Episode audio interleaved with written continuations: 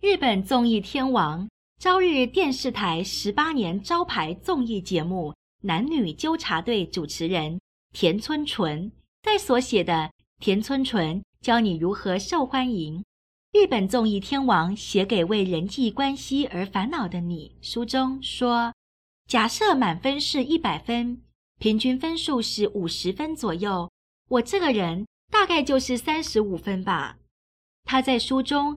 分享身为三十五分男人的逆转社交术，从与人面对面谈话到经营社群媒体的社交技巧。书中举例说，田村淳在二零一零年开始使用推特，现在推特上已经有将近一百五十万名粉丝。粉丝给我的留言，他全部都会看，有时候也会与他们交流。这个经验告诉我。现在这个时代，只要在网络上好好运用社交术，就能扩大人际关系圈，与更多人交流。社群网站已经完全渗透到我们的生活当中。对于想要建立新账号，或是想要运用网络社交术的人，作者推荐推特。虽然推特有一百四十个字的发文限制，但是与一百四十英文字相比，混合汉字与假名的一百四十个日文字，已经能够表达很丰富的内容。另外，作者也有使用脸书，他原本就将脸书当成同学会名单之类的工具，所以真要说起来，他觉得脸书比较适合用来与少数的朋友分享资讯。如果觉得资讯最多只需要让朋友的朋友知道，那么脸书。应该是不错的选择。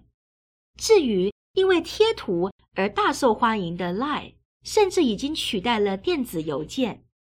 当然，大家应该还是会继续使用电子邮件，收发工作上的重要资讯，或是有附加档案的资料。但除此之外的联络，用 LINE 就可以了，不是吗？如果在与工作无关的私人交流上使用电子邮件，恐怕会被误以为这个人好像有点落伍。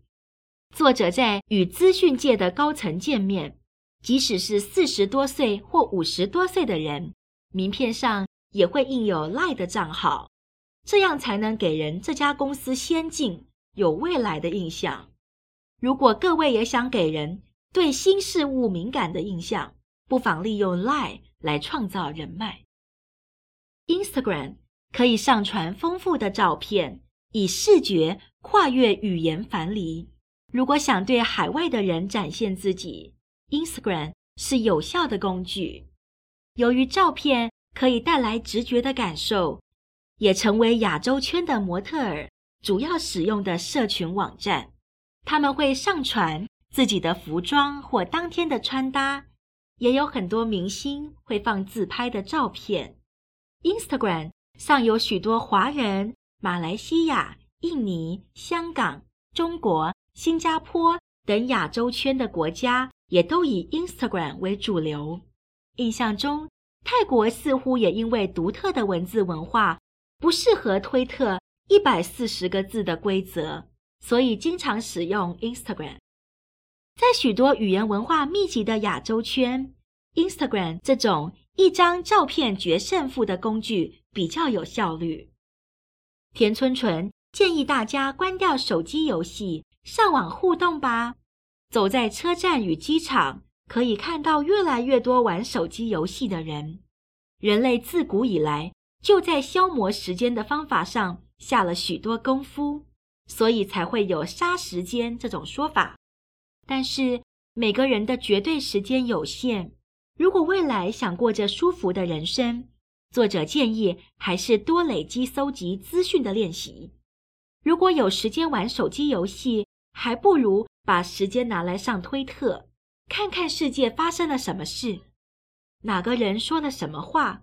作者都是在搭车的零碎时间使用，这样持续了五年之后，不仅知识增加，也和评论家与政治家成为推友，这些都是他的重要资产。而赖最适合小型团体分享资讯，作者建立了许多群组，像是经纪人群组、朋友群组、各个节目的工作人员群组、烤肉伙伴群组等等。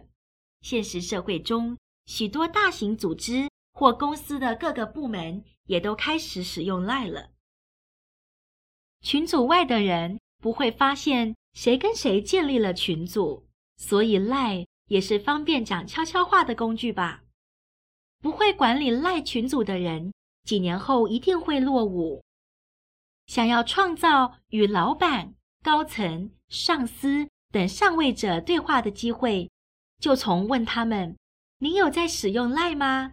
我们来建立群组吧。”开始如何呢？